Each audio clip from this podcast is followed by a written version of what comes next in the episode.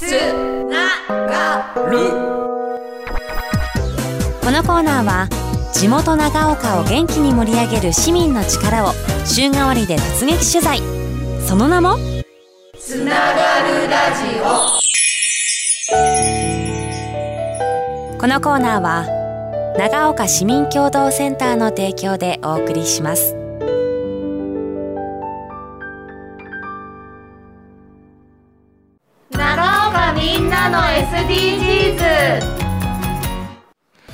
つながるラジオ。今週は長岡市内で SDGs に取り組む企業の皆さんにスポットライトを当てた長岡みんなの SDGs です。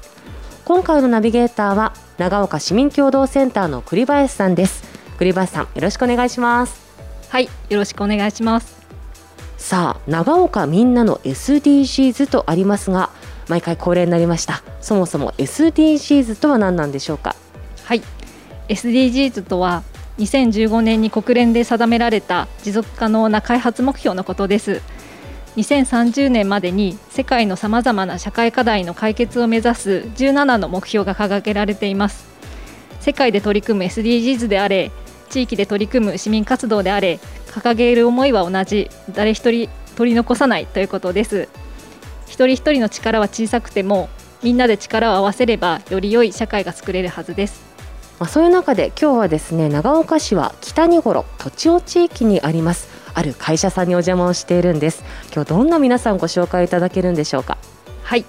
今回ご紹介するのは株式会社夢ガーデンの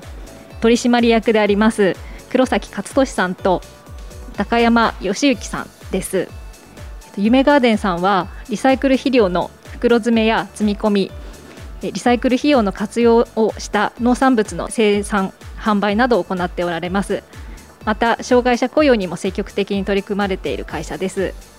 今日はですね非常に男前のお二人に来ていただいてますのでたっぷりとですねお話伺っていきたいなと思っております。それではお二人ともよろしくお願いします。よろしくお願いします。さあまずはですね黒崎さんにお話を伺っていきたいんですけれども具体的にはどんなことを取り組んでいらっしゃるんでしょうか？親会社である緑水工業が掲げた持続可能な開発目標のうち2つの達成に向け同じ志を持って共に環境に優しい下水汚泥のリサイクル肥料の普及に取り組んでいます。下水から肥料が作れるものなんですね A 人々の日常生活から発生し植物にとって栄養価の高い下水汚泥の廃棄物をリサイクルしうん肥料に生まれ変わらせ農作物の育成に活用してもらう普及活動を行うことで循環型社会持続可能な農業社会の形成に取り組んでいます。一応下水汚泥には植物の育成に欠かせない窒素リンカリ、まあ、三大栄養素と言われてるんですけどもそれの窒素分リンの部分は多量に含まれています。その原料にはただし、うん、カリに関しては足して使うとほぼ100%の肥料で使うことができます素晴らしいと思います。まあ化学肥料に比べてその環境への負荷っていうのも少ないと思いますし、しかも効果も変わらないということですからね。年間でどれくらいのその原料が入ってきて、それを元にしてどれくらいの肥料ができているのかっていうのも気になるんですけど、どうですか？うーんと年間約、まあ、8000トンの、まあ、オで、まあ、リサイクル品が入ってきましてそのうちの2割約1600トンが肥料に生まれ変わりますこれはやっぱりこう発酵させて作るものなんですか？約、まあ、90度に温度が上昇し、まあ、それによって、まあ、発酵がどんどん進んでできるっていう形になりますこれを障害者雇用を趣旨としまして特例子会社として平成24年の1月に設立をされたというところなんですよね。でこの特例子会社になったのも県内ではかなり早い段階だったと伺ってます。県内一番を目指して、うん、特例子会社を作る予定だったんですけども、まあ、ちょっと時間差ありまして県内で2番目にできた特例子会社となっています今従業員数はどれくらいになってるんでしょうか？一応自分を含めて全部で13名。社員2名。障害者9名。自分たちのところは障害者と呼ばずに夢スタッフと呼んで一緒に作業をしています。夢スタッフってとってもね素敵な呼び方だなと思います。そもそもこの取り組みを始めたきっかけこれまでの経緯についても高山さんにちょっと伺っていきたいと思います。はい。実は、えー、このリサイクル肥料の生産は約20年前から行っています。当時は公共工事の土壌改良剤や専業農家に、えー、販売するだけの事業の位置づけでした。しかし情勢は変わり化学肥料の高騰温室効果ガスの削減など化学肥料に依存しない新たな農業の在り方が求められてきました。現在ではリサイクル肥料で持続可能な農業を後押しする SDGs の取り組みとしリサイクル肥料の積極的な復旧活動に努めております。渋い声でありがとうございます。夢スタッフの皆さんが袋詰めをされる肥料っていうのはだいたいどれくらいの大きさで1日にどれくらい作られるものなんですか？1袋が15キロなっており1日に約500袋、え作れるようになっております聞いたところによるとこの夢スタッフの皆さん聴覚や身体障害知的障害精神障害と多様なですね障害をお持ちというお話を伺いました。高山さんもこの夢ガーデンにお勤めになって78年経つというベテランでいらっしゃるわけなんですけれどもそういった皆さんとコミュニケーションを取る上で気をつけていることとか工夫していること何かありますでしょうか？聴覚障害者の方に関しては自分の声が話すと携帯に文字が出てくれるようなそういうアプリなんですけどそういうのでコミュニケーションを取ったりあと精神的にまあ病んでるあの障害者の方に関しては日々あのお声がけ今日の体調とか困ったことないか細かいところまで、えー、聞くようにしております。大事なことですよね。また黒崎さんは手話もお勉強されたと伺ってますよ。うちには一応手話ができるスタッフがおりまして手話で、まあ、朝礼修礼を行ってもらうようにしています。あと怪我に注意してくれとか事故に注意してくださいよっていうのを手話でやるようにはしています。あとまあ、掲示してここは危険ですよ。あと今日の作業はこれですよっていうことを、まあ、丁寧に説明するようにしています。作業している皆さんの様子見ていて気づくこととか驚くことってありますか？そうですね。うん聴覚障害の方はやっぱ集中力が一般の、まあ、人たちよりも優れているのかなっていうことでやっぱり、まあ、効率が高いっていうか、まあ、すごいなっていうことを、まあ、感じています。そういうことってやっぱり日々見ていないと気づかないことかなと思いますけれどもこの夢ガーデンさんではさまざまな作業があるというところですからその方の特性に合わせていろんな作業をできるように工夫をされているというところもありそうですね。はい特定の作業に特化することなく安全第一で夢ガーデンの多様性ある業務体験から特に循環型社会への貢献農作物の実り収穫に対する喜びを達成感などを感じてもらえるようにしております。さあ収穫という話が出てきましたけれども実は肥料の袋詰め作業積み込み作業だけではなくて畑の作業などもあるそうですね。はい。今取り組んでいるのが枝豆お盆に出すユリ生落花生などがあります。生落花生これあんまり聞いたことがないんですけれども美味しいものなんですか？美味しいですよ。塩茹でにするしてちょっと冷ましていただいてあの食べていただくんですけど大変美味しいというお声をお客様から聞いております。いいですね。なるほど。今ご紹介のあった枝豆生落花生ゆりなどはですねえナジラーテさんですとかとちおの道の駅ルート290とちおさんなんかにも販売して置いてあるということです。生落花生については9月頃の販売ということですのでねぜひ興味のある方は足を運んでお買い求めいただきたいなというふうに思っております。今私たちが収録させていただいているお部屋は木工の作品が所狭しと並べられているんです。これも有名スタッフの皆さんの作品なんですか？はいそうです。各種イベントに出品してるんですが企業さんからあのオリジナルのプランターも作ってくれという声もたくさん出ております。今年も5月に長岡市花いっぱいフェアが市民防災公園で開催されましたけれどもこの時も木工プランター大人気でしたよね。はい大人気でしたね。完売しました。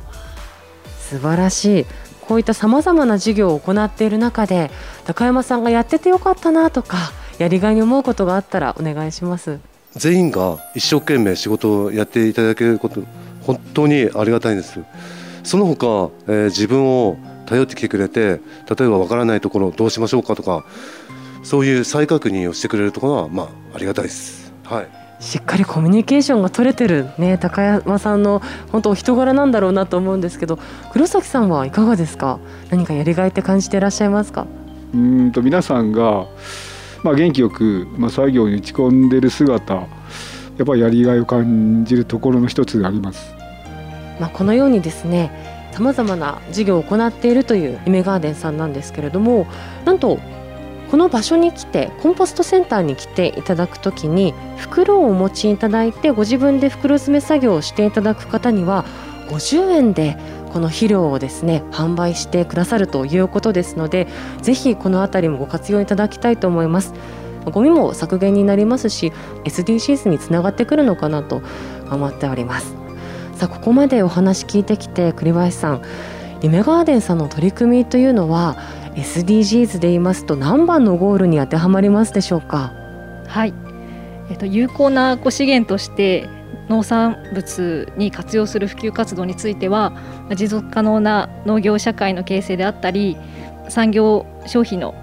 確保にも結びついていると思うので目標の11住み続けられるまちづくりをそして目標の12作る責任使う責任につながっています。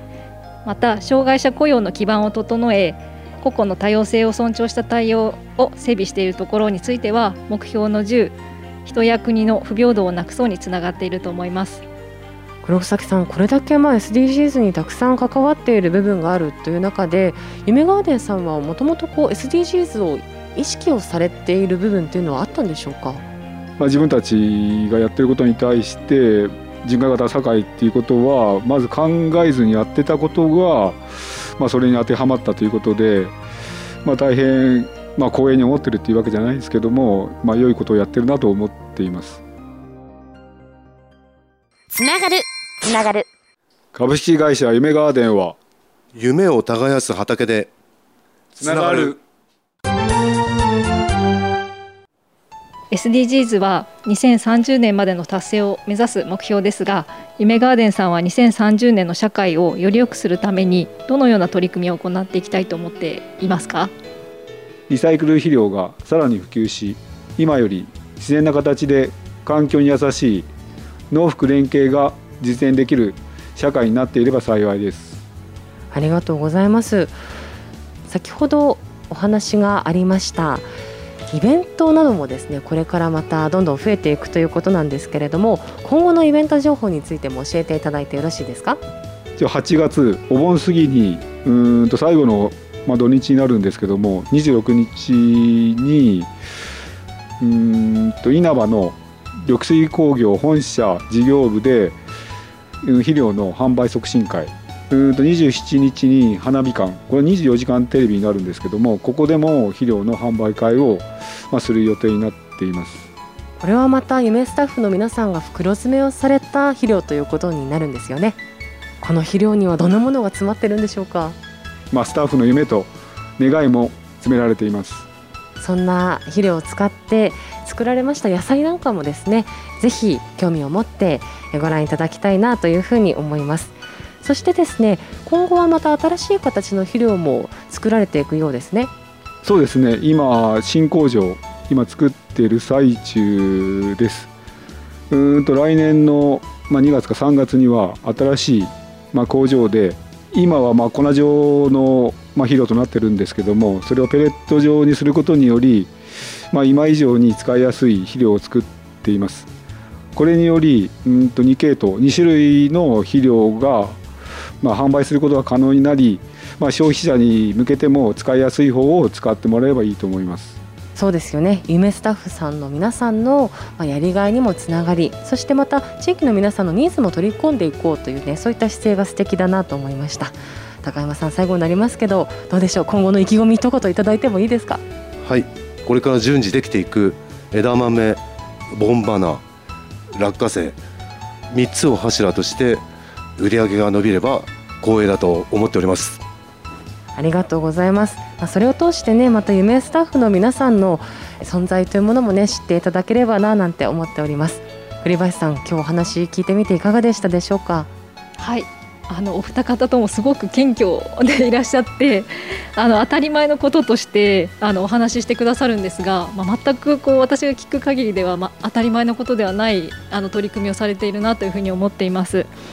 であのお話の中であのリサイクル肥料を、毎年使うことで、まあ、土壌の、まあ、状態が良くなるというふうなお話もあったのでそれはすごくその肥料としてもそうですし農産物に特化したところでもあのすごく魅力だなというふうに感じています。で夢スタッフの皆さんとの関わりについても工夫の部分をたくさん教えていただきました。あのスタッフが生き生きと働けるこちらも土壌を作っていらっしゃるんだなというふうにも感じております。まあ、夢と願いがあの詰まっているというところでありましたがあの希望も詰まっているというふうに私は思いました。今日はありがとうございました。ありがとうございます。今日このお部屋に来る前にですね廊下に経営理念が貼ってありました。ここには夢を耕すというふうにね書いてあったんですけれどもまさに野菜も育つしそして肥料もうまくこうできてきたものが使われるしそして何よりも人が育っていくそんな土壌なのかなというふうにも感じました。ということで今日はですね株式会社夢ガーデンの皆さんご紹介させていただきました。本当にありがとうございました。ありがとうございました。ありがとうございました